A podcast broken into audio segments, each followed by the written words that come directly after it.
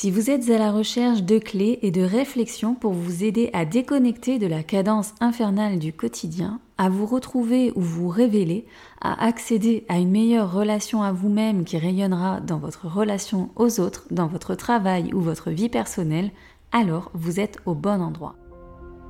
Bonjour et bienvenue dans le podcast L'appel du calme. Je suis Anne Gaëlle, coach professionnel et entrepreneur, mais surtout maman, épouse et femme, ballottée par mon hypersensibilité en quête d'équilibre et de calme intérieur.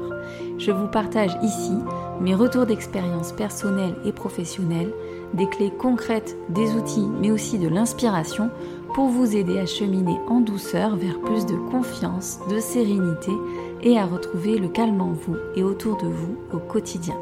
Alors je vous dis à tout de suite pour un nouvel épisode. Bonjour et bienvenue dans ce tout nouvel épisode du podcast L'appel du calme. Je suis ravie de vous retrouver aujourd'hui, j'espère que vous allez bien.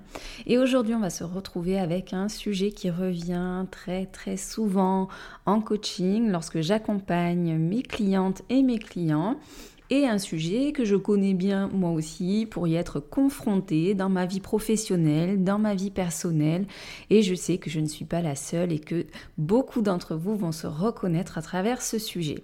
Alors, il s'agit de quoi? Il s'agit de la peur du regard des autres. La peur du regard des autres qui nous empêche de nous réaliser comme nous le souhaiterions et qui nous empêche de se sentir à l'aise en société vis-à-vis -vis des autres. Cette peur du regard des autres, c'est finalement quoi? C'est la peur d'être visible et de se rendre visible aux autres, en bref, d'attirer l'attention sur soi.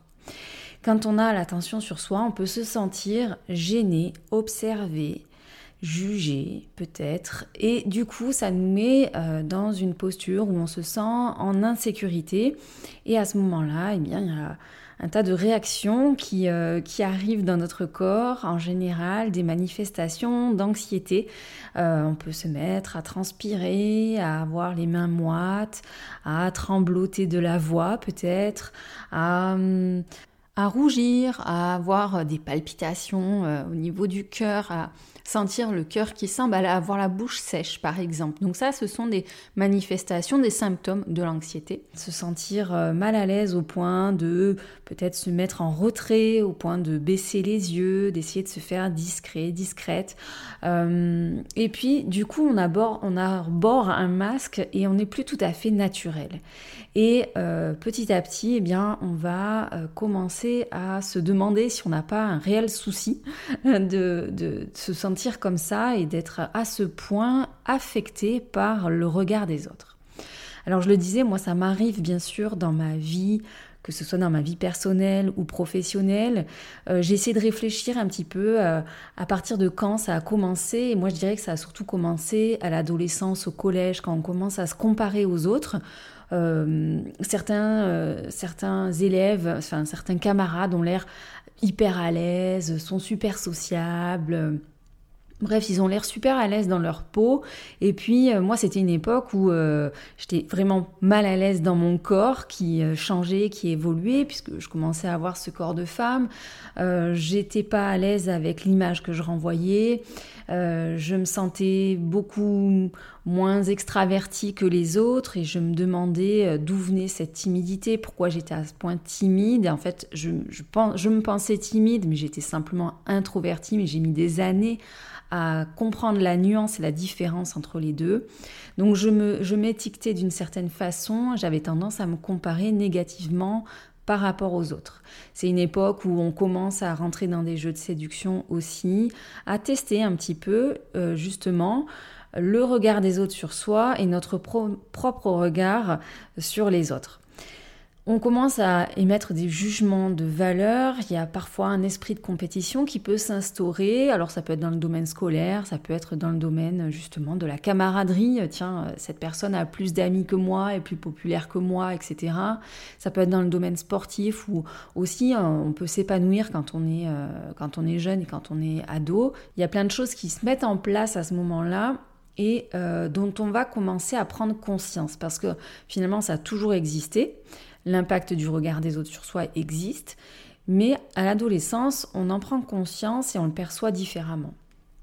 Et donc on va évoluer avec ça. Ensuite, l'entrée dans le monde professionnel peut améliorer euh, son rapport au regard des autres ou peut exacerber certains, certaines peurs. Donc c'est ce qu'on va un petit peu aller explorer hein, dans cet épisode. Et il y a tellement à dire sur le sujet je ne savais pas comment attraper ce gros morceau et le traiter en un épisode de podcast. Et à mon avis, je reviendrai sur ce sujet avec une approche peut-être différente sur d'autres épisodes ou en me centrant sur des spécificités parce que oui, il y a beaucoup de spécificités en réalité. Euh, à travers cette peur du regard de l'autre, il y a évidemment la question de l'anxiété sociale, de peut-être la phobie sociale. Il y a des confusions parfois qui sont faites avec l'introversion, la timidité. Donc il y a énormément de choses à dire. Euh, ici, je vais parler des situations où euh, globalement, on ne se met pas totalement à l'écart, on n'évite pas 100% euh, les situations sociales. Et donc j'ai cherché ici simplement à déposer déjà des premiers éléments pour vous aider peut-être à hum, connecter euh, avec vous, avec ce que vous vivez, et puis tirer déjà des premières ficelles et voir euh, ce que ça peut faire, déjà d'en prendre conscience, ce que ça peut faire d'essayer d'appliquer deux, trois petites choses dans votre quotidien. Et puis évidemment, c'est pas voilà exhaustif, c'est pas complet et ça mérite toujours quand on souffre d'une situation, quand la situation que l'on vit nous limite énormément dans nos possibilités, que ce soit en termes d'épanouissement personnel ou professionnel, j'invite et j'inviterai toujours à vous tourner vers des professionnels en premier lieu. Oui, l'information, aller chercher des infos gratuites par le biais des contenus qu'on peut trouver sur les podcasts, sur les vidéos, dans les livres, c'est formidable et ça amène déjà beaucoup d'éclairage et ça peut aider, mais euh, vous n'irez jamais aussi vite qu'avec tout simplement l'accompagnement, la vie d'un professionnel et notamment quand on est en situation de souffrance et d'éviction sociale complète, eh bien c'est de quand même se tourner vers un professionnel euh, médical euh, ou un psychologue, psychothérapeute. Et donc pour traiter ce sujet, je me suis dit que le mieux, ce serait de parler d'expériences concrètes. Donc je vais parler de ma propre expérience, mais des expériences, des relations que j'ai autour de moi aussi, qui ne sont pas forcément les mêmes que celles que je vive. Donc c'est pour ça que ça peut vraiment balayer des problématiques dans lesquelles vous pouvez vous reconnaître. De mon côté, l'expérience euh, que je vis euh, en ce moment, parce que c'est ce qui est intéressant, c'est de revenir au présent et à, ce qui se vit en ce moment, c'est surtout au niveau professionnel, moi, que ça se manifeste, cette peur du regard des autres, et que ça m'empêche quelque part de prendre la place que euh, je voudrais prendre. Et euh, je travaille bien sûr là-dessus, mais à chaque fois j'ai l'impression de devoir passer des paliers. C'est-à-dire qu'à chaque fois que je me sens un petit peu plus à l'aise dans une situation, paf, il y a un truc euh, auquel je vais être confrontée et qui me fait retravailler de nouveaux points. Donc en fait déjà la première des choses c'est qu'évidemment ça évolue en permanence et au fur et à mesure que nous-mêmes nous évoluons dans notre activité professionnelle ou dans notre vie personnelle. Donc de mon côté, ça va se manifester souvent puisque je travaille aussi en ligne et via les réseaux sociaux par la peur d'être critiquée, par la médisance dont peuvent faire preuve certaines personnes sur les réseaux sociaux. Ça ne m'est jamais arrivé et pourtant c'est comme si c'était une espèce de menace qui planait au-dessus de moi et qui m'empêche parfois d'être complètement euh, moi-même dans euh, les contenus que j'ai envie de partager. Et donc, je vais parfois mettre du temps à écrire un post, à publier une vidéo, je vais refaire, défaire, modifier un mot, parce qu'au final, je me dis c'est pas assez bien, ou ce sera mal compris, ou ça peut blesser quelqu'un, ou en fait j'englobe pas complètement toute la problématique. Souvent j'oublie que c'est juste impossible d'ailleurs dans un post ou euh, une simple vidéo ou un réel qui dure euh, quelques secondes, c'est impossible de traiter une, problématique en profondeur. Et moi, le manque de profondeur, eh bien c'est c'est quelque chose qui ne me plaît pas puisque c'est contraire au tempérament que j'ai. J'aime aller en profondeur des choses, j'aime la profondeur dans les rapports, j'aime la profondeur dans l'analyse des choses.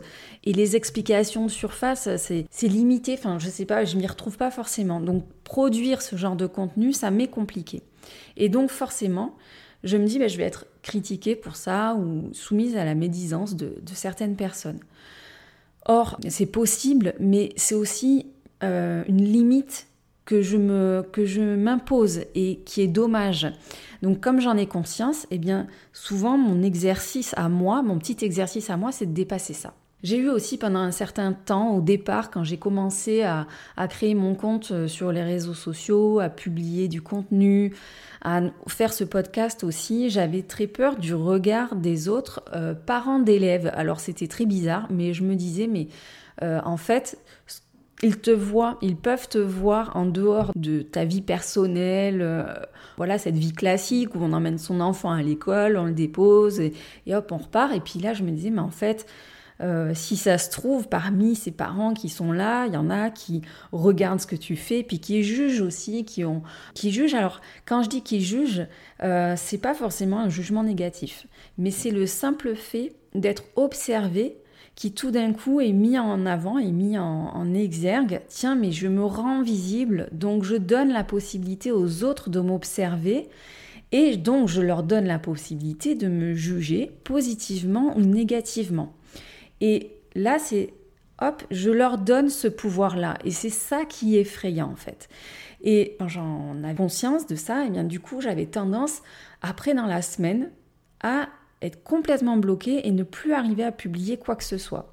Et ça a été vraiment le cas un jour où ma fille m'a dit "Oh mais tu sais euh, la maman de alors je sais plus le prénom de la petite fille, mais elle te suit sur les réseaux sociaux, elle t'a vu dans ta vidéo et elle a bien aimé et puis ça l'a fait rire et tout." Et en fait là j'ai ça m'a a fait un blocage en moi à l'intérieur de moi parce que euh, évidemment J'imaginais pas que cette maman-là me suivait sur les réseaux sociaux parce qu'elle like jamais euh, mes posts, parce qu'elle n'est pas abonnée à mon compte, parce que et donc il y a une quantité de, de visiteurs invisibles en fait qui nous voient et il faut être euh, complètement en accord avec ça quand on décide du coup de se mettre en avant ou de se rendre visible via les réseaux sociaux. Et comme c'est quand même pas quelque chose de facile et naturel pour moi, ça a été là un gros switch, un gros cap à passer pour oser le faire et puis le faire et être en accord avec ça. Le, deuxième frein que j'ai rencontré, c'est quand j'ai voulu créer le podcast. J'en ai parlé au tout début dans un des premiers épisodes de podcast. Euh, en fait, en 2019, déjà, j'avais envie de créer un podcast et j'avais fait marche arrière parce que j'étais confrontée bon, déjà aux défis techniques. Je ne maîtrisais pas du tout la technique, mais euh, j'étais aussi terrifiée à l'idée en fait de prendre la parole tout simplement et d'avoir un message à transmettre et puis que ce message soit euh, ensuite divulgué de la façon dont voilà, donc j'ai envie qu'il soit perçu. Mais là aussi, je faisais erreur parce que même si je donne euh, une direction à ce podcast, je sais ce que j'y mets à l'intérieur, je sais comment j'amène les choses.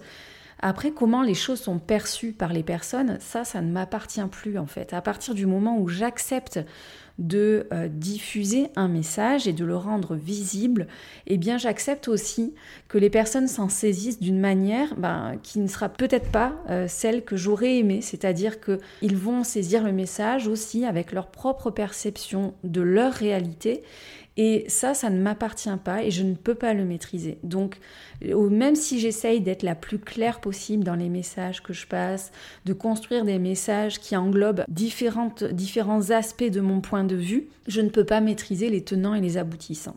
Et très souvent, euh, quand je fais des épisodes et que je les réécoute derrière pour faire les montages, ça m'arrive alors de supprimer des parties où je me dis non mais tu peux pas dire ça, ça peut pas être comme ça, etc.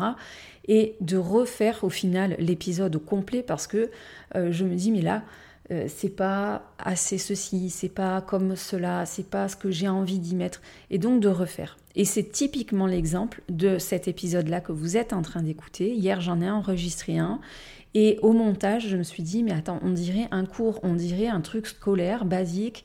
C'est pas, c'est pas Anne Gaëlle qui parle en fait. J'ai voulu tellement structurer les choses de peur qu'on pense que justement mes épisodes ne sont pas structurés, que c'est pas clair, que c'est décousu, que je pars dans tous les sens dans mes idées, qu'en fait j'ai essayé de faire un plan hyper structuré et tout ça, sauf que c'est pas moi. Ça, on dirait un cours en ligne. Donc j'ai tout euh, supprimé et je recommence aujourd'hui.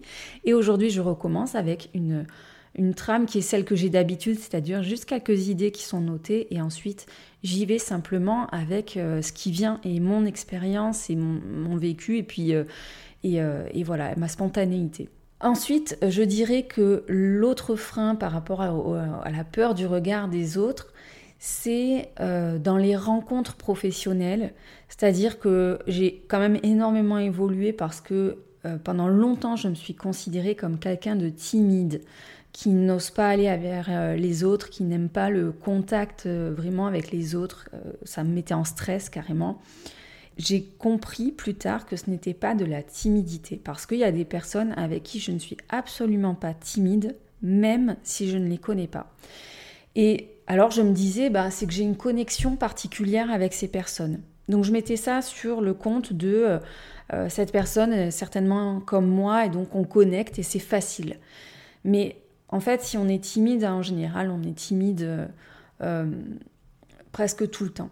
Et là, c'était plus en fait euh, un rapport avec mon introversion. C'est-à-dire que effectivement, il y a des moments où même si je suis avec une personne que je ne connais pas, si je suis dans un contexte où je me sens en sécurité et où il y a cette espèce d'intimité que l'introverti aime beaucoup, eh bien c'est facile de créer de la connexion, de créer du lien, d'avoir des discussions sans rentrer dans des discussions forcément profondes, mais en tout cas, c'est possible de, de me sentir à l'aise à ce moment-là avec la personne. Si je suis en groupe où il y a un grand nombre de personnes, même si ce sont des personnes que je connais, et eh bien là, je peux me sentir mal à l'aise. Donc, euh, c'est encore plus le cas si ce sont des personnes que je ne connais pas. En fait, l'effet de groupe me met mal à l'aise parce que, en tant qu'introverti, que personne introverti, entre autres parce que je ne suis pas que introverti, eh bien, ces situations, ces contextes-là me mettent mal à l'aise. Donc, au niveau professionnel, c'est problématique pour moi, par exemple, d'aller en soirée réseautage, comme ça existe, les after-work, on va boire un verre, échanger des cartes de visite, blablater autour d'un verre. J'ai beaucoup de mal avec ça parce que spontanément, moi, je n'arrive pas à aller facilement vers les autres ou à m'intégrer dans des groupes qui se sont constitués. Vous voyez, des petits groupes de gens comme ça qui parlent entre eux. Et je vais avoir tendance à me mettre en retrait. Donc si j'ai des gens avec moi que je connais bien bah, et qui peuvent faire le, lien, la relation, les présentations, ça va, c'est facile. Mais si je... Bon, déjà y aller seul, j'aurais vraiment pas idée d'y aller seul. Mais euh, voilà, si c'est pas le cas, ça va être plus compliqué puisqu'il va se passer, c'est que je vais rester dans mon petit réseau que je connais déjà et donc la soirée concrètement réseautage pur et dur, elle, elle aura servi à pas grand chose à part juste passer un bon moment et boire un coup. Euh, je sais que c'est pareil, j'ai arrêté en fait de lutter contre ça pour essayer de changer ça, parce que pendant un temps, je me suis dit, bah ok, change. Si tu veux progresser au niveau professionnel, tu es obligé de passer par là et change. Or, dans ma précédente vie professionnelle, d'entrepreneur également, euh, nous n'avons jamais fait, puisqu'on travaillait à deux, de réseautage. On n'est jamais allé en soirée réseau, on n'a jamais intégré un groupe réseau. Je dis pas que c'est bien et c'était peut-être une erreur, peut-être que nous aurions pu progresser plus vite ou d'une autre façon en le faisant. Mais en tout cas, on ne l'a pas fait et ça ne nous a pas empêché d'avoir une activité qui tourne et qui fonctionne, de nous constituer une clientèle régulière, fidèle, nouvelle aussi. Donc je n'avais jamais connu ça. Donc en fait là, c'était tout d'un coup, je me donnais une obligation de faire quelque chose non seulement que je n'aimais pas faire, mais en plus pour lesquels je n'avais pas de résultats prouvés par rapport à mon ancienne vie professionnelle, donc ça devenait une véritable corvée. Et en fait, j'ai appris plutôt à jongler avec cette introversion et à me dire mais comment je peux créer du lien et à observer comment moi j'arrive à créer du lien facilement. Et en fait, j'arrive à créer du lien facilement en respectant cette part de moi qui est introvertie, donc en me respectant.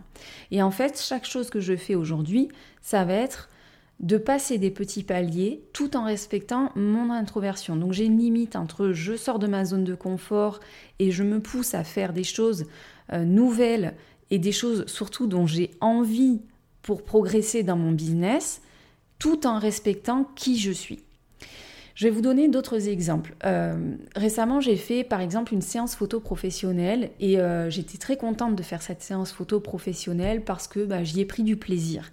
Et ça faisait longtemps que je repoussais ce moment parce que bah, c'était pas évident pour moi de me dire, enfin, d'être sous, d'être euh, sous l'objectif en fait, de, derrière l'objectif d'un, d'un photographe et puis euh, effectivement là pour le coup de poser, etc. Et ce que j'ai beaucoup aimé et c'est la raison pour laquelle j'ai fait appel spécifiquement à cette personne, c'est qu'en fait on le faisait en condition donc c'était très naturel et euh, c'était pas des photos posées comme on poserait par exemple pour un magazine, bien que Euh, j'ai appris aussi à poser entre guillemets et à valoriser mon image en développant en tout cas la compétence de faire des photos pour moi-même et par moi-même. Donc ça c'est une petite parenthèse, c'est qu'aussi on peut développer cette compétence, se rendre à l'aise avec quelque chose et ensuite passer le palier euh, suivant. Mais moi quand j'ai raconté que j'avais fait ça, euh, dans mon entourage, eh bien, il y a des personnes dont je ne citerai les noms, mais des personnes très proches de moi qui m'ont dit Mais j'aurais été incapable de faire ce que tu as fait. Mais je me, je me serais sentie tellement mal à l'aise, j'arriverais pas à être naturelle. De la même façon que certaines personnes, là aussi dans mes relations personnelles, vont s'empêcher d'aller à la salle de gym ou de faire quelque chose parce qu'il va y avoir le regard des autres. Euh, dans ma clientèle, c'est quelque chose qui revient systématiquement en fait, le regard des autres, parce qu'à un moment ou à un autre de l'accompagnement, quand on travaille spécifiquement et que le client travaille spécifiquement sur l'atteinte d'un objectif, il a des actions à réaliser, des actions qu'il a choisi de réaliser, et il va être confronté à un moment donné à ce qui le bloquait. Et là, en général, c'est la raison pour laquelle d'ailleurs il fait appel à un coach et qui fait appel à moi et qui vient en coaching, c'est pour pouvoir passer ce blocage. Donc à un moment donné, ce blocage ressurgit, il nous est amené sur un plateau et moi dans ces moments-là, je suis très contente puisque c'est le moment où on va pouvoir avancer.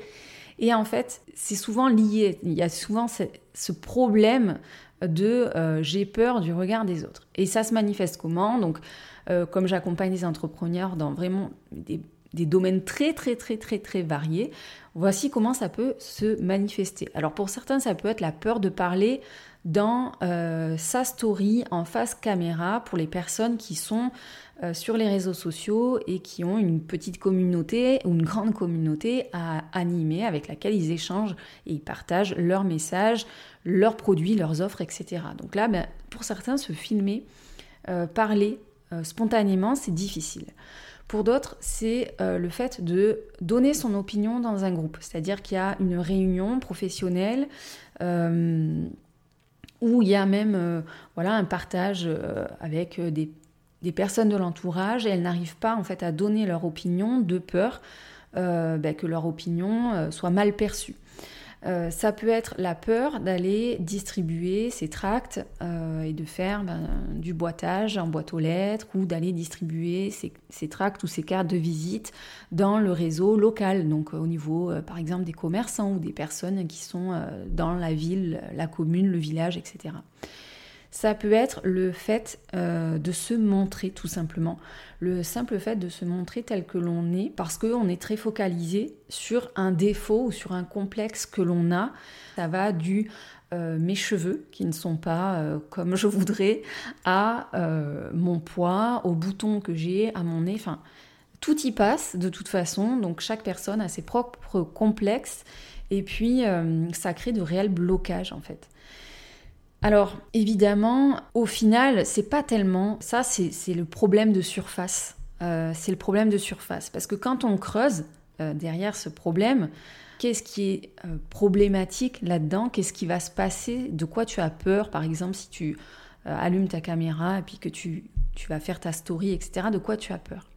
Et en fait, à ce moment-là, les peurs qui émergent, c'est des peurs qui sont liées forcément à la comparaison. Donc, la personne se dit ben, je, ne, peux pas être naturelle, je n'arrive pas à être naturelle ou j'ose pas être naturelle. J'ai peur de paraître trop sensible, trop émotionnelle, peur de ne pas être claire dans mon message, donc ça c'est moi. j'ai peur euh, de pas être assez intelligente, j'ai peur de paraître trop froide ou trop distante. Euh, j'ai peur de ne pas être assez chaleureuse dans le contact, assez avenante. J'ai peur de ne pas être rayonnante, de rien renvoyer, de manquer de charisme. J'ai peur de ne pas être entreprenante comme il faut pour euh, réussir à faire telle ou telle chose. Et donc il y a cette espèce de comparaison finalement à l'autre qui nous pousse à penser de nous qu'on n'est pas ceci, on n'est pas cela, on est trop ceci, trop cela. Et en fait, c'est que à ce moment-là, quand on veut euh, être au contact des autres quand on se rend finalement visible, euh, qu'on a peur de porter l'attention sur soi, on va devenir quelqu'un qu'on n'est pas. On va essayer de devenir quelqu'un qu'on n'est pas. On va en fait se coller des obligations à être quelqu'un qu'on n'est pas ou à faire des choses qui ne nous correspondent pas. Donc je reprends l'exemple du réseautage. Moi, j'ai arrêté de me dire je vais aller participer à des afterwork et au final, j'annule à la dernière minute parce que j'ai pas envie, parce que c'est pas dans mon énergie. Par contre, je vais aller créer de l'énergie autrement et euh, je vais aller créer du contact autrement. Et du coup, si je reste dans ces attitudes de faire des choses qui ne me correspondent pas, de toute façon, je me tire une balle dans le pied parce que je ne vais pas être authentique et les autres vont le sentir. Et les autres vont sentir que je joue un rôle, que je joue un jeu, et puis ça ne vaudra rien, ça ne va pas fonctionner. Donc, ce qui se joue finalement vraiment en toile de fond derrière tout ça, c'est que derrière la peur du regard des autres, on a peur d'être observé, on a peur d'être jugé. Et là, attention, je le disais, ça peut être un jugement positif ou négatif. C'est-à-dire que moi, la peur d'être observé par quelqu'un qui a un regard, euh, je ne veux pas dire pervers, mais qui a un regard euh, libidineux, séducteur, charmeur sur moi, ça va me dégoûter, ça va me bloquer. Donc, c'est pas en soi un jugement négatif ou une critique qui est émise, c'est la personne au contraire, elle est peut-être attirée par moi, mais moi, son regard à ce moment-là sur moi, son regard de désir va me gêner, va me bloquer. Euh, le fait qu'il m'observe, ça va me bloquer, ça va me gêner. Et donc il y a plein de personnes qui se retrouvent aussi là-dedans, dans euh, du coup l'impression d'être un peu euh, comme une proie qui est observée par un prédateur. Ça peut être le fait d'être jugé négativement, critiqué négativement. Donc là, on va avoir peur d'être observé, mais effectivement que quelqu'un ait un regard sur nous euh, critique, qu'il nous juge négativement, qu'il se moque. Et on va avoir peur d'être perçu dans peut-être nos défauts, nos faiblesses, dans tout ce qu'on s'est dit à propos de nous-mêmes d'ailleurs, hein, euh, ce complexe qui me pourrit la vie, ce défaut euh, à propos de moi, et je ne vois que ça, et les personnes le voient, je suis démasquée en fait. On a peur d'être démasqué dans nos défauts. Parce qu'au final, on peut aussi avoir peur du regard des autres, c'est-à-dire que quelqu'un nous critique, nous rejette, mais se trompe sur nous c'est-à-dire qu'elle médise à propos de nous, mais qu'elle se trompe. Et donc là, ça va aviver, raviver quelque chose d'autre qui est différent, qui va être de l'ordre de l'injustice, de l'ordre de je ne peux pas contrôler ce que la personne pense de moi, même si c'est faux. Donc c'est encore autre chose qui est amené. Il y a encore d'autres choses qui se jouent là-dedans, c'est la peur de se tromper, de mal faire. C'est-à-dire que peut-être que dans ma vie, j'ai des hautes exigences envers moi-même, hautes exigences envers les autres, parce que c'est comme ça aussi que j'ai été élevée, euh, parce que peut-être c'est comme ça que je me suis construit une identité.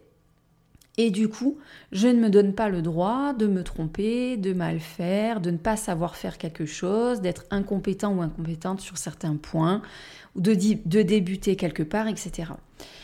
Ça peut être la peur de blesser quelqu'un ou de décevoir. Donc je le, disais tout à l'heure avec le podcast, ou les contenus que je crée, moi c'est quelque chose qui, euh, que j'ai constamment un peu en toile de fond derrière, c'est que si je manque de dire quelque chose ou si je le dis d'une certaine façon, j'ai peur de blesser quelqu'un, de décevoir quelqu'un, etc. Parce que derrière, bon, il y a d'autres choses qui se jouent et c'est pas le propos de, ce, de cet épisode, mais évidemment, il y a, il y a l'envie de plaire. Si euh, finalement je blesse quelqu'un, euh, je vais probablement déplaire à cette personne. Et euh, mon but, c'est euh, que les personnes, en fait, avec moi, se sentent bien. Et donc, si je déçois, si je blesse, j'ai pas rempli ma mission. Euh, mais ça, c'est encore voilà autre chose à traiter. Et, du coup, on, tire, on peut tirer des ficelles comme ça très très loin sur tout ce qu'on peut ensuite aller travailler. Ce qui se joue encore aussi en toile de fond, c'est la peur d'être ridicule et d'être moqué. Et ça, ça peut faire écho à des choses qu'on a vécues enfant, dans l'enfance, euh, dans les cours d'école, on n'est pas très sympa les uns avec les autres. Et puis, euh, on peut être sujet, avoir été sujet à des railleries, à des moqueries, à des petits surnoms qui, en fait, nous faisaient pas plaisir du tout. Euh, je donne un exemple. Moi, on me surnommait Anne Gaëlle. En fait, mes camarades disaient Gargamel. Et Gargamel, c'est un personnage horrible. C'est un personnage qui est laid, qui est moche, qui est méchant dans les Schtroumpfs. Et j'aimais pas du tout, en fait, qu'on associe mon prénom au prénom de ce personnage. Et en fait, euh, il le faisait simplement parce que ça rimait. Pas parce que c'était une réalité, pas parce que euh, ce personnage me dépeignait, en tout cas j'espère pas, ou alors j'ai manqué un truc, mais euh, j'aimais pas ça. Et du coup, un surnom peut aussi nous enfermer dans, cette peur d'être moqué, d'être ridiculisé, etc. Euh, on, peut aussi, et c'est moins évident à percevoir, euh, ce qui se joue derrière la peur du regard de l'autre, des autres ou de l'autre, c'est la peur du succès de briller en société. Si je porte, si en fait j'accepte les gens portent l'attention sur moi et que donc j'accepte d'être visible, de me rendre visible auprès d'eux, euh, j'ai besoin d'accepter aussi qu'à un moment donné, peut-être, je, vais briller, puis être euh, quelqu'un qui sera peut-être euh, admiré, envié, apprécié, qui sera inspirante pour quelqu'un et qui sera peut-être l'image d'une réussite. Attention, je parle bien d'image et de perception qu'ont les autres de nous et pas forcément d'une réalité, encore une fois. Hein. Mais nous, ça peut nous freiner, nous bloquer parce que à ce moment-là, le fait de réussir, de briller, ce serait comme trahir quelque part nos croyances, trahir euh, nos proches. En fait, on rentre dans un défaut de loyauté on manque de loyauté vis-à-vis euh, de nos proches, euh, on trahit les croyances sur lesquelles on s'est construit, et on se dit que peut-être aussi en réussissant, donc c'est une autre croyance, on va perdre quelque chose qui compte. Et du coup, ça, ça peut vraiment euh, bloquer le fait de se rendre visible ou d'accepter, en tout cas, d'avoir l'attention sur soi. Donc, toute cette première partie d'épisode, c'est pour vous montrer que parfois on fait euh, un raccourci entre j'ai peur du regard des autres parce que j'ai peur d'être critiqué.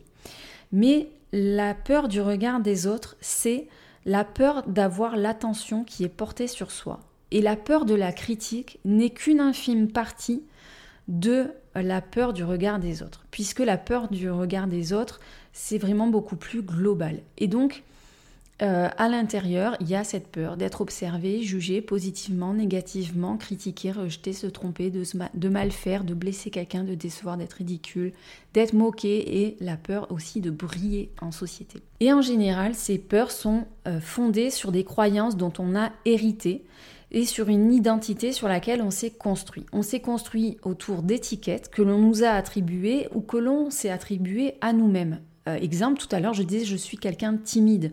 Il y a des personnes aussi qui vont se dire bah, je ne suis pas charismatique.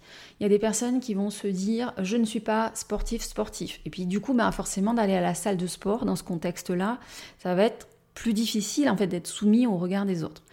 On va se construire autour de préjugés ou d'a priori sur bah, ce qui est bien, sur ce qui n'est pas bien, et donc sur les gens. Euh, on va aussi euh, se catégoriser en fait les gens et dire bah, telle catégorie de personnes sont bien, ont des valeurs, euh, sont positives, sont des modèles, et telle catégorie de personnes sont déplaisantes, sont pas bien, sont ceci, sont cela. Et donc euh, c'est nous en premier lieu qui allons juger aussi les autres, et en fonction de notre propre regard et de la façon dont on s'est construit. Et puis aussi, il y a cette construction de Peut-être qu'on a perçu à un moment donné de notre vie que l'autre était peut-être une menace pour nous. Et une menace pour nous, mais même pour, notre ego. Notre ego qui est hyper présent quand on est euh, sujet à cette peur du regard des autres. Alors il y a un livre que je peux vous conseiller, que je vous mettrai en description, qui est très connu, qui est le, livre de Lise Bourbeau, 5 euh, blessures qui empêchent d'être soi-même, euh, qui aide à la compréhension de cet ego et de comment il nous manipule lorsque effectivement nos blessures archaïques sont réveillées. Et nos blessures archaïques, ça va être la blessure d'abandon, la blessure de rejet, la blessure de trahison, la blessure d'injustice et la blessure d'humiliation. Donc quand on se trouve dans des situations qui peuvent raviver ces blessures, l'ego nous manipule. Et c'est là qu'en fait, on va du coup se limiter. Donc les conséquences finalement de se soumettre à cette peur du regard des autres, c'est qu'on n'ose pas, on ne se permet pas d'agir, donc de passer à l'action, où on ne se permet pas, si on le fait, d'être complètement authentique, d'être soi-même.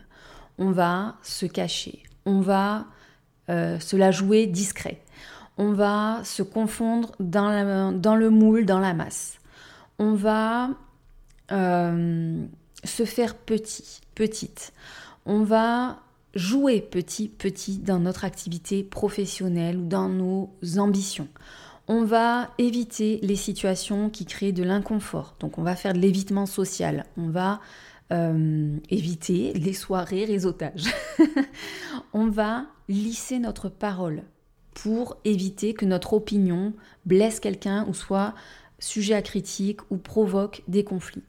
On va rester en surface et pas rentrer trop en profondeur. On va euh, essayer de faire correspondre nos opinions à la majorité. Et en fait, petit à petit, on va s'adapter à ce que l'on pense que les autres attendent de nous. Et on va se suradapter à des situations qui en fait ne nous conviennent pas et ne nous correspondent pas.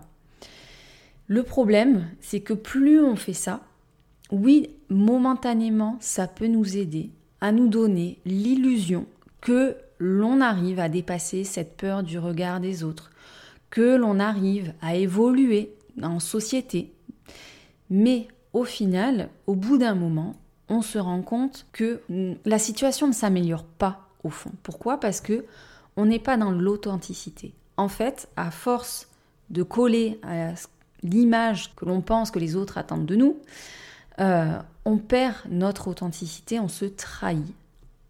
Au lieu d'être blessé éventuellement par une trahison extérieure, en fait on se blesse nous-mêmes, on commet une trahison personnelle. Et ça, ça vient entamer notre estime de soi. Et quand on a des problématiques de peur du regard de l'autre, c'est que déjà l'estime de soi, elle est, elle est, fragile, elle est bancale, elle n'est pas totalement construite, elle manque de renforcement, elle manque de, de solidité. Et du coup, si on joue à être quelqu'un qu'on n'est pas, si on joue à aller dans des situations qui ne nous correspondent pas, si on joue à se trahir, on va au final euh, diminuer encore plus cette estime de soi. Et on va se dire, je suis une incapable, un incapable, et je suis nulle, et voilà. Et on va relancer notre dialogue intérieur qui relance la comparaison avec les autres. Du coup, c'est un cercle vicieux qui nous enferme dans une perception où on est où on se sent inférieur aux autres.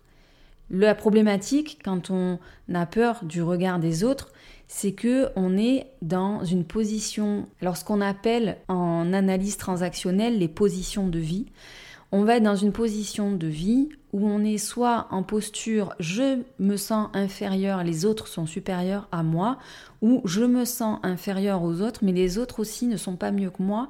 C'est-à-dire que en fait tout le monde est pourri. mais on va être dans la posture où moi je suis victime et les autres euh, sont euh, des bourreaux. Donc ça, c'est aussi des, notions qu'on aborde en coaching et en analyse transactionnelle. Euh, mais ça permet en fait de mettre en lumière le fait qu'on se place dans une situation d'infériorité par rapport aux autres. Et souvent, cette situation d'infériorité par rapport aux autres, alors je ne veux pas généraliser, d'accord euh, Mais très souvent, il arrive que cette position soit celle de l'enfant que nous étions. Si j'observe les situations dans lesquelles je me sens euh, pas tout à fait à ma place, ou je me sens pas à l'aise, etc., c'est que à ce moment-là, en général, j'ai quitté ma posture d'adulte et je j'ai enfilé mon costume de l'enfant que j'étais. Je reviens à cet enfant que j'étais.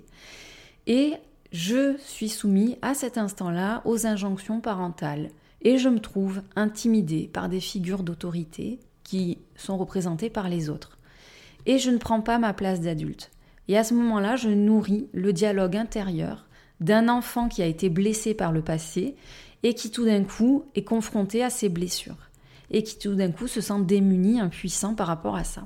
Pourquoi c'est important d'aller se libérer non pas du regard des autres, parce que le regard des autres est inévitable et il est partie intégrante de notre condition humaine, puisque nous, sommes des êtres sociaux, euh, et c'est le regard des autres qui contribue à ben, justement notre survie, notre adaptation en tant qu'humain, notre évolution en tant qu'humain, et ensuite euh, sur le plan personnel à notre évolution, que ce soit sur le plan personnel justement stricto sensus ou sur euh, le plan professionnel. Parce que j'ai des relations avec les autres, eh bien, euh, je vais euh, me mettre en couple, je vais avoir des amis, je vais me constituer une famille, je vais avoir un travail, je vais avoir des relations professionnelles, je vais avoir des clients, etc. Donc le regard des autres est, est indissociable de notre condition humaine. Par contre, se libérer de notre peur, s'affranchir de la peur du regard des autres, oui. On ne peut pas évoluer dans une société si on a une indifférence totale par rapport aux autres, à leur regard, leur perception de nous-mêmes. Ce serait euh, l'anarchie la plus totale. Euh, ce regard des autres permet justement de créer une forme d'harmonie sociale et une forme de stabilité sociale, même si c'est contestable. Bon, en tout cas, ça instaure des règles qui fait qu'on se trouve dans une société quand même qui est assez stable. Donc, euh, c'est une idée fausse de vouloir se défaire du regard des autres. On ne se défait pas du regard des autres, on se défait de notre propre peur du regard des autres. Et pour ça, c'est capital, fondamental de se dire et d'accepter une bonne fois pour toutes qu'il faut se permettre de vivre sa propre vie et de lâcher les injonctions auxquelles on a été soumis et auxquelles on continue de se soumettre. Il faut lâcher cette dépendance aux autres parce que si j'agis en fonction du regard des autres, de ce qu'ils peuvent penser de moi, et surtout si j'agis en fonction de ma peur et que je suis la marionnette, le pantin de ma peur, je me rends complètement dépendante de cette peur et des autres par conséquent. Et du coup, je passe ainsi à côté de ma vie, je passe à côté de qui je suis se permettre d'être soi-même et de créer des relations authentiques, ça va être tout le travail, tout l'enjeu euh, de ce travail de libération de la peur du regard des autres. Alors comment on fait ça? Parce que c'est un sacré enjeu justement. Et eh bien déjà, on fait ça en travaillant son estime de soi. Tout part de l'estime de soi si j'ai une perception de moi qui est mauvaise, si j'ai une mauvaise image de moi, si je ne suis pas euh, en mesure de d'évaluer concrètement mes capacités, je ne serai pas en accord avec moi et je ne serai pas en mesure de reconnaître ma valeur personnelle. Donc, euh, c'est important d'aller considérer ce travail de mise en lumière et d'acceptation de sa valeur personnelle. Ce n'est pas parce que je n'ai pas tel ou tel diplôme ce n'est pas parce que je n'ai pas fait telle étude, ce n'est pas parce que j'ai pas 10 ans d'expérience dans un domaine, ce n'est pas parce que je ne suis pas Adriana Carambeu, ce n'est pas parce que je ne porte pas un tailleur avec des talons hauts au quotidien, ce n'est pas parce que je ne gagne pas 10 000 euros par mois, ce n'est pas parce que je ne suis pas propriétaire de ma maison à 35, 40 ans, ce n'est pas parce que je ne suis pas mariée ou avec des enfants, ce n'est pas parce que je ne voyage pas chaque année que je suis moins bien que les autres. Dans les exemples que je vous ai pris juste avant, c'est des choses que j'entends systématiquement et c'est des choses que je me suis dites aussi. On se compare évidemment et euh, on, on, a un niveau d'exigence envers nous-mêmes qui est très sévère. On ne s'autorise pas à commencer, on ne s'autorise pas à être tout simplement qui on est, on ne s'autorise pas à faire en fonction de l'histoire qui est la nôtre. Et là où vous en êtes, c'est là où vous en êtes aujourd'hui. Il n'y a aucun problème avec ça. Chacun a son histoire, chacun son chemin, chacun ses différences. Et la comparaison, c'est un poison. Il y a une différence entre s'inspirer des gens, des modèles justement qui nous inspirent pour nous tirer vers le haut, pour nous aider à nous améliorer, pour comprendre peut-être où est-ce qu'on peut s'améliorer, et une différence entre se comparer systématiquement en se disant je ne suis pas comme ci, je ne suis pas comme ça, et en plus en souhaitant atteindre des buts euh, qui sont impossibles à atteindre euh, si je ne suis pas Adriana Carambeu, c'est impossible pour moi de devenir Adriana Carambeu. Ok, je mesure 1m58. Et plus sérieusement, je l'ai vu récemment dans une émission et dans cette émission, elle dit à un moment donné qu'elle ne se trouvait pas si jolie et qu'elle ne comprenait pas pourquoi elle avait été repérée dans la rue pour, euh, par un agent de casting pour ensuite devenir top modèle. Euh, parce que, eh bien, quand elle arrivait sur les castings, elle trouvait les filles absolument magnifiques et elle, elle se trouvait absolument quelconque. Et j'ai trouvé ça absolument fascinant parce qu'en fait, je me suis aperçue que quel que soit là où on en est, quelles que soient même les choses pour lesquelles on est euh, reconnu parfois mondialement, ne sont que des perceptions extérieures, une image qu'on renvoie, ou que les autres se font de nous, est complètement différente de l'image que l'on a de nous-mêmes, de notre propre perception, qui, elle, est parfois critique et sévère. Et ce qui était intéressant aussi d'ailleurs, c'est que souvent dans l'émission, dans elle se remaquille et euh, justement ça fait euh, l'objet de discussions, presque d'un débat autour de ça. Et ça montre aussi euh, cette nécessité de montrer une image d'elle, non pas qui n'est pas authentique parce qu'elle explique derrière pourquoi elle fait ça, mais ça montre cette fragilité, cette espèce de, oui, de fragilité quand même, de se montrer entre guillemets nu. Le nu pour elle, c'est sans maquillage, sans artifice au niveau de son visage. Et euh, comme quoi le regard de l'autre a un impact, quel que soit le niveau où on en est. Donc voilà, ça m'a porté à réflexion, j'ai trouvé ça super intéressant, je referme la parenthèse. Donc ça c'est déjà un premier point. Et puis c'est peut-être aussi de se dire, mais ok, moi j'ai tendance à admirer des gens pour telle ou telle raison, mais peut-être que euh, justement euh, ces gens que secrètement j'admire, je jalouse pour ce qu'elles sont, pour ce qu'elles ont fait, pour euh, X raisons, peut-être qu'il y a des personnes sur cette terre et dans mon entourage et dont j'ignore l'existence, ou en tout cas j'ignore qu'elles pourraient penser ça de moi, peut-être que cette personne m'envie également, m'admire pour certaines qualités ou pour certaines choses en particulier. Alors, ça peut paraître aussi très narcissique de penser ça, mais en réalité, on est, je pense, tous le modèle de quelqu'un. C'est-à-dire qu'à un moment donné, sur quelque chose de très particulier, quelqu'un va se dire Ah, mais j'aime bien ça chez elle. Et en fait, bah, soit bah, simplement se dire j'aime bien ça chez elle, mais peut-être aussi secrètement l'envier, secrètement jalouser ça. Il n'y a pas de mal à ça, en fait, on le fait tous. C'est ce petit truc aussi qui nous rend humains. À un moment donné, il faut arrêter de vouloir euh, être absolument parfait sur tous les plans, c'est-à-dire ne jamais être la personne qui euh, envie les autres, qui jalouse les autres, qui critique les autres. Justement, c'est parce que nous-mêmes nous sommes critiques et parfois juges envers les autres qu'aussi on, sait très bien que les autres peuvent être critiques et juges envers nous-mêmes. Ça fait partie de notre condition humaine. Ensuite, il y a euh, cette notion d'affirmation de, soi qui, euh, qui peut être un axe de, travail, d'amélioration pour se libérer de cette peur. Plus j'apprends à partager mon opinion, à euh, simplement partager mes valeurs, partager ce qui m'anime, ce qui me plaît ou ce qui me déplaît, même si c'est une opinion différente, divergente, même si voilà, c'est plein de contradictions, de dualité, le fait de l'assumer, euh, ça va me permettre de me sentir de plus en plus à l'aise avec ça. Et euh, d'assumer aussi bien mes qualités que mes défauts. Et de savoir poser des limites aux personnes bah, qui vont venir médire gratuitement, qui vont venir rabaisser par méchanceté, qui vont venir se moquer. On n'est pas obligé d'être en lien avec eux, on n'est pas obligé d'être sympa avec eux et on peut tout à fait être à l'aise avec le fait de leur dire stop, j'ai pas envie de te côtoyer si tu as cette attitude envers moi, ton comportement ne m'intéresse pas, ne me convient pas, donc on met une limite et on arrête la relation. Pas, on ne les empêchera pas de continuer, par contre on va les empêcher de polluer notre énergie directement. On va aussi éviter de, perdre notre énergie, notre temps à convaincre ces personnes que nous sommes une bonne personne ou que leur jugement est injuste. C'est vraiment du temps et de l'énergie perdue.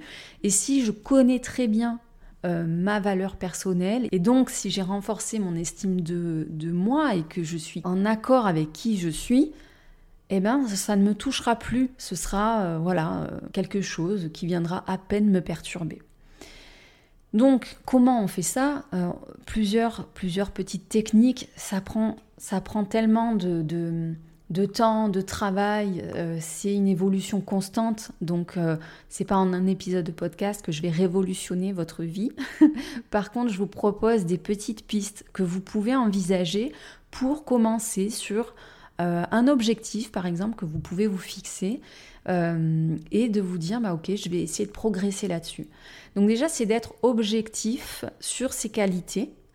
Euh, donc c'est savoir reconnaître ses qualités et puis miser dessus. Donc autant les mettre en avant parce que c'est votre atout, c'est euh, les choses pour lesquelles justement vous allez être reconnu et apprécié. Donc c'est votre force.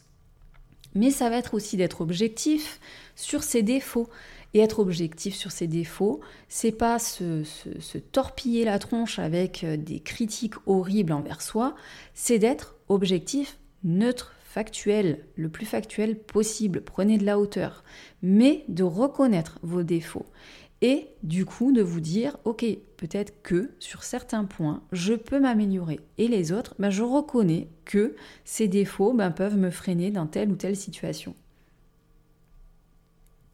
Un autre point justement, c'est de pratiquer la douceur envers soi-même. La douceur envers soi-même, c'est d'arrêter de se juger sévèrement et donc de faire preuve de compassion envers soi. Par contre, c'est aussi savoir se recadrer, c'est-à-dire que faire preuve de compassion, oui, mais pas faire preuve de complaisance. L'idée, quand on est doux envers soi-même, c'est de ne pas tomber dans des excuses qui nous empêcheraient de passer à l'action. Et euh, par exemple, je vais reprendre mon truc de euh, justement, moi, j'arrête ces soirées after work. Quand j'ai pas, en fait, il y a certaines soirées qui me donnent envie, j'y vais. Mais si j'ai pas envie, j'ai pas envie. Et je vais pas me forcer en me disant, ah, ben, tous les mardis, je vais m'astreindre à faire ce truc. Euh, voilà, non. Mais du coup, par contre, je suis consciente que si je ne fais pas ça, je dois mettre l'accent sur autre chose pour développer mon réseau, pour euh, développer ma visibilité. Donc à moi derrière de mettre les actions en place pour faire ça. Sinon, si je tombe simplement dans l'excuse, je suis introverti, c'est pas mon truc, il y a rien qui va avancer derrière. Ok, on, se complaît dans notre situation et puis euh, et puis ça fait pas avancer, ça fait pas progresser et ça c'est pas bon pour l'estime de soi. Donc en fait, on se recadre et se recadrer, c'est quand j'ai une critique qui survient c'est d'aller observer cette pensée et se dire mais attends, là je suis en train de me juger, mais sur quoi c'est fondé? Je m'observe, mais les autres ne m'observent peut-être pas comme ça. Et euh, à quoi ça me sert là maintenant d'aller m'observer comme ça et d'avoir ce type de pensée? Et hop, on se recadre et on revient dans le présent et hop, on se remet dans une situation, un contexte plus, euh, euh, plus factuel, plus neutre. Donc c'est ça, se recadrer. Ensuite, un truc qui marche plutôt bien, c'est de pratiquer l'autodérision. Et ça, moi, je savais pas trop faire. C'est-à-dire que euh, je prenais les choses vraiment limite premier degré parfois dans la critique. Euh, et euh, je me sentais déstabilisée de n'avoir pas été au point sur certains trucs et que je sois démasquée ben, dans mes défauts. Alors moi, je suis par exemple une personne qui suis maladroite. je fais tomber pas mal de trucs. Donc ne me confiez pas un service que vous aimez beaucoup parce que ça peut se retrouver par terre. Donc entre autres ma maladresse, mais aussi par exemple mon anxiété. Mon anxiété, ça peut me faire euh, effectivement euh, trembloter la voix, ça peut me faire parfois avoir les mains moites et tout. Et c'est, et c'est des moments où je me sens en fait gênée par ça. J'ai honte de ça quelque part. Et du coup, si quelqu'un le met en avant, euh, c'est horrible pour moi. Et en fait, j'ai appris avec l'autodérision, donc en faisant preuve d'autodérision envers soi, que finalement c'était pas grave et que ça permettait justement de faire redescendre la tension et, et de créer aussi une forme d'humanité. Euh, quelqu'un peut se reconnaître, peut-être pas exactement dans ce que l'on vit, mais en tout cas peut se dire ah ben en fait cette personne elle accepte de pas être parfaite. Et voilà, il y a aussi quelque chose qui est important, c'est que je pense que plus on apprend à faire les choses sérieusement, c'est-à-dire que effectivement on fait les choses où on s'applique et où on s'implique pour euh, dans ce qu'on fait, donc que ce soit pour nos clients, que ce soit euh, au travail ou dans notre vie personnelle ou dans nos relations. On peut faire donc les choses sérieusement mais sans se prendre au sérieux. C'est-à-dire qu'on n'est pas obligé d'être parfait. On peut être dans cette autodérision. Euh, ça m'est arrivé de me retrouver dans des situations où en fait j'aurais pu jouer de l'autodérision, mais ce qui était en fait mis en avant par la personne qui émettait un jugement à ce moment-là, c'était vraiment de la mesquinerie. Mais c'était de la mesquinerie déguisée derrière de l'humour, derrière de la dérision. Et en fait, le but n'était pas de rendre la relation agréable, confortable, authentique, etc. Mais le but était bien de rabaisser à ce moment-là. Il y a donc bien une limite quand même à percevoir à ça, c'est-à-dire que euh, ne vous rabaissez pas sous prétexte d'autodérision, surtout si vous savez qu'en face de vous, vous êtes avec un interlocuteur, une interlocutrice qui en joue. Mais ça, ça fait partie de l'assertivité, de l'affirmation de soi, et ça vient après avec euh, bah, l'expérience des relations. Euh, on ne peut pas éviter ce genre de moments, mais voilà, on apprend en tout cas au fur et à mesure à les reconnaître. Ensuite, ça va être de s'exposer graduellement, malgré la peur euh, du regard des autres, aux situations qui nous font peur et de prendre du recul. Par exemple, une personne qui a peur de s'exposer sur les réseaux sociaux, euh, moi je ne vais pas lui conseiller de suite euh, d'y aller franco, d'allumer sa caméra et puis de, de se lancer. Mais vraiment d'y aller progressivement, peut-être déjà en se filmant pour elle-même euh, plusieurs fois chez elle sans jamais rien diffuser et en commençant par diffuser d'abord des posts où elle n'apparaît que en partie et puis ensuite où son visage apparaît, puis ensuite des, petits, des petites vidéos peut-être où elle apparaît mais sans parler et d'y aller progressivement. Après, c'est aussi, attention, encore une fois, une question de respecter ce qui nous convient. J'ai compris avec le temps qu'aller dans des énergies où on force les choses parce que c'est ce qu'on est censé faire, parce qu'on nous a dit que c'est ça qui marche, parce que euh, les autres font comme si, etc., ça ne fonctionne pas. En fait, euh, au bout d'un moment, il y a des blocages et puis ça n'amène rien. Donc, respectez aussi qui vous êtes, votre singularité, parce que c'est là-dedans que les gens vraiment vont vous reconnaître. Donc, voilà, ensuite créer des liens authentiques et ne pas dépenser son énergie avec des personnes qui ne reconnaissent pas votre valeur, bah ça je l'ai dit juste avant. En fait, l'intérêt ici, c'est d'aller développer des relations authentiques, donc euh, de trouver des personnes et de se constituer un réseau de personnes qui fonctionnent un petit peu comme vous, qui osent être elles-mêmes dans leur imperfection, qui se connaissent bien et qui n'ont pas peur de se montrer telles qu'elles sont ou de dire, ben si justement j'ai peur de ci, j'ai peur de ça moi voici ce que je vis, voici euh, peut-être mes faiblesses, mes défis, etc. Justement, qui osent parler euh, de ce qu'elles vivent en toute transparence et qui du coup sont euh, source de soutien, d'inspiration, d'encouragement et c'est mutuel et c'est réciproque. Donc voilà, c'est constructif comme relation parce que vous pouvez vous apporter des feedbacks les uns les autres. Je dirais aussi que plus on s'autorise à être soi et plus on rayonne et plus on va capter les bonnes personnes. On va aussi capter des personnes qui vont vouloir prendre notre énergie euh, parce qu'elles sont elles-mêmes en cheminement peut-être sur ces questions-là. Mais euh, si on a appris du coup à poser des limites, on saura les détecter et on saura du coup préserver notre énergie des personnes qui voudraient euh, pomper en fait ce rayonnement qu'on aimait. Quelque chose qui m'a beaucoup aidé, c'est de me dire, ben en fait, je, peux apprécier le fait et aimer le fait de ne pas plaire à tout le monde. Et euh, comme ça, je m'affranchis de la petite fille modèle, de la petite fille sage, de la petite fille polie, à qui on avait inculqué euh, le fait de ne pas euh, faire trop de bruit, le fait de ne pas dire des choses qui dérangent, de ne pas faire, de ne pas se faire remarquer. Euh, et je fais taire ces petites voix à l'intérieur de moi qui me disent te fais pas remarquer, qu'est-ce qu'elles vont dire de toi si, réponds pas comme ça, ne dis pas ceci, sois sage, tiens-toi bien, euh, voilà. Donc c'est euh, un moyen de m'affranchir de ça et de reprendre ma place d'adulte dans ce monde adulte dans lequel j'évolue, peut-être parfois même en laissant plutôt que l'enfant soumise aux injonctions de ses parents ou de ce que la société euh, voilà, euh, laisse transparaître à ce que devrait être l'éducation des enfants, euh, c'était de peut-être plus laisser parler justement cet enfant rebelle en moi, cet enfant créatif. Donc à, elle, oui, j'ai envie de lui redonner plus de place. Ensuite, j'ai aussi appris à arrêter de juger les autres à tout va euh, parce que ben, c'était un peu un jeu que j'avais euh, à l'époque avec mes copines ou même avec ma maman. On se faisait des sessions shopping et puis on s'asseyait au café et euh, on regardait les autres et les gens passaient puis on faisait un petit peu les juges. Et en fait, à force de faire ça, ben, qu'est-ce qu'on fait forcément? Quand c'est nous qui passons devant un café On se sent observé, jugé par les autres et on se dit, je joue à faire pareil. Et du coup, j'ai arrêté ce genre de choses, même si franchement c'est parfois marrant de le faire. Et que, bah, encore une fois, oui, je suis une personne quand même, je pense, assez tolérante et bienveillante et euh, dans la tempérance, mais ça m'arrive d'être abrupte, d'être hyper critique, d'être euh, jugeante. Je l'assume aussi, j'assume aussi ces dualités à l'intérieur de moi, ces parts de moi, euh, parce que je suis humaine et que je ne crois pas qu'on soit complètement lisse et dénué de tout, euh, de tout défaut, de toute part comme ça, un petit peu plus sombre de nous-mêmes.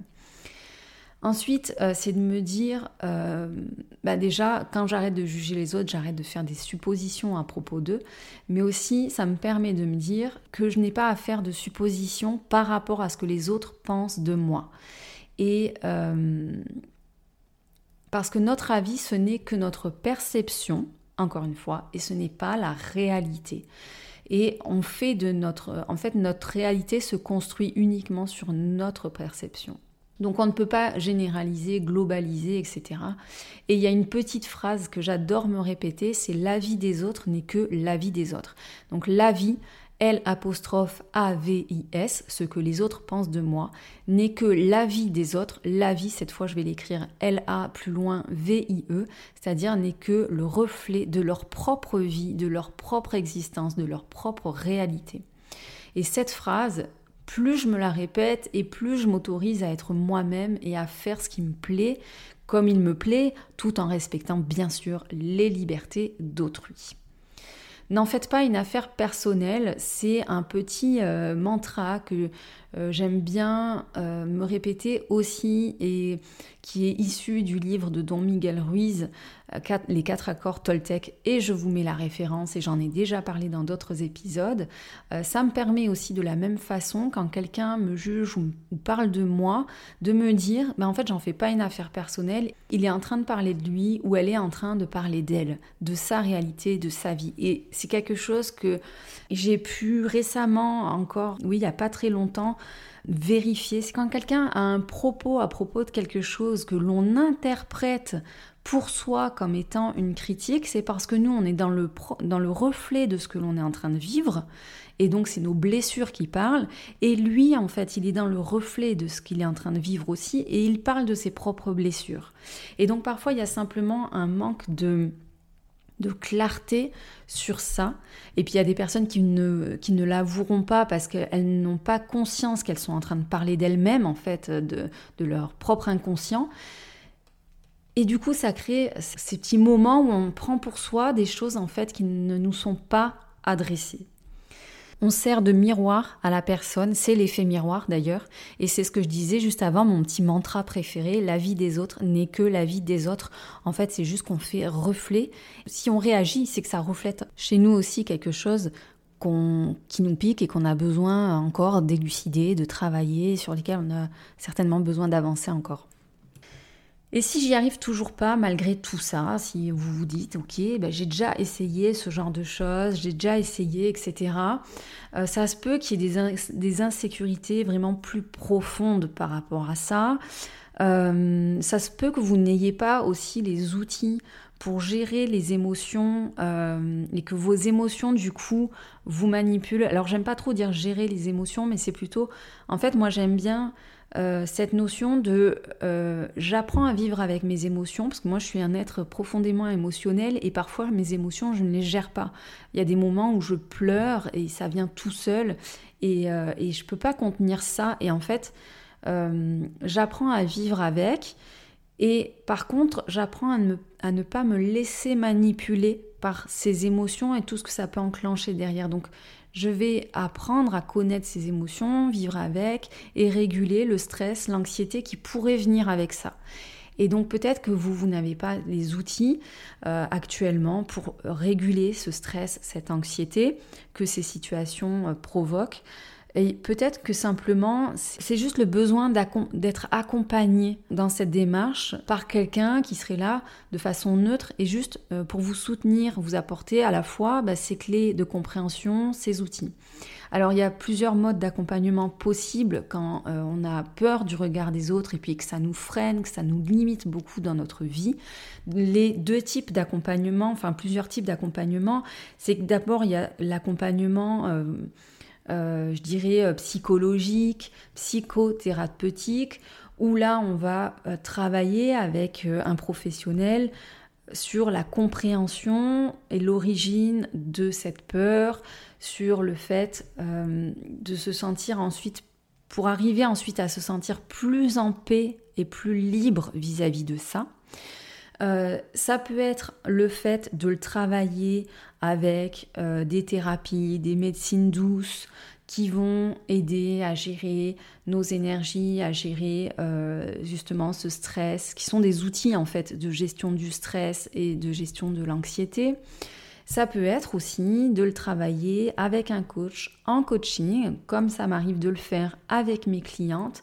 Et là, en fait, c'est euh, pas à proprement parler la peur en elle-même qui est travaillée, c'est à travers l'objectif que je poursuis et que je souhaite atteindre, forcément à un moment donné cette peur émerge, forcément les blocages auxquels je suis confrontée émergent, et donc on va pouvoir activer à ce moment-là des leviers qui vont permettre de s'affranchir de cette peur, spécifiquement rattaché à l'objectif qu'on poursuit. Et enfin, si vraiment vous êtes en souffrance, si vous êtes en situation d'évitement social et que ça vous limite énormément dans votre épanouissement personnel, professionnel, eh bien, je vous conseille de vous tourner directement vers votre médecin qui vous orientera vers le meilleur accompagnement possible pour vous et euh, la meilleure prise en charge pour vous car eh bien oui, vous pouvez résoudre ce problème et donc ce serait dommage voilà de rester seul et de ne pas demander d'aide.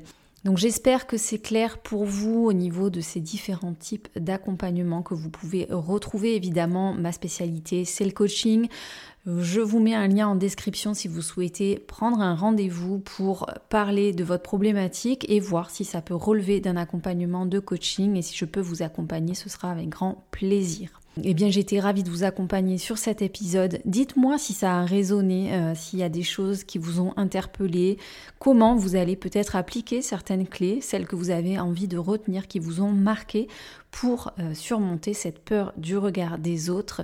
On se retrouve sur les réseaux sociaux ben, pour poursuivre la conversation et on se retrouve dans 15 jours pour un tout nouvel épisode. J'ai hâte déjà de vous y retrouver. À très bientôt. Merci pour votre écoute d'aujourd'hui. Si vous avez aimé ce podcast et pour ne rien manquer des prochains épisodes, suivez-moi sur votre plateforme de podcast préférée. Si vous pensez que son écoute peut être utile à un proche, n'hésitez pas à le lui partager afin de le soutenir dans son cheminement personnel. En attendant le prochain épisode, retrouvez-moi sur les réseaux sociaux. Je vous dis à très bientôt et d'ici là, n'oubliez pas de répondre à l'appel du calme.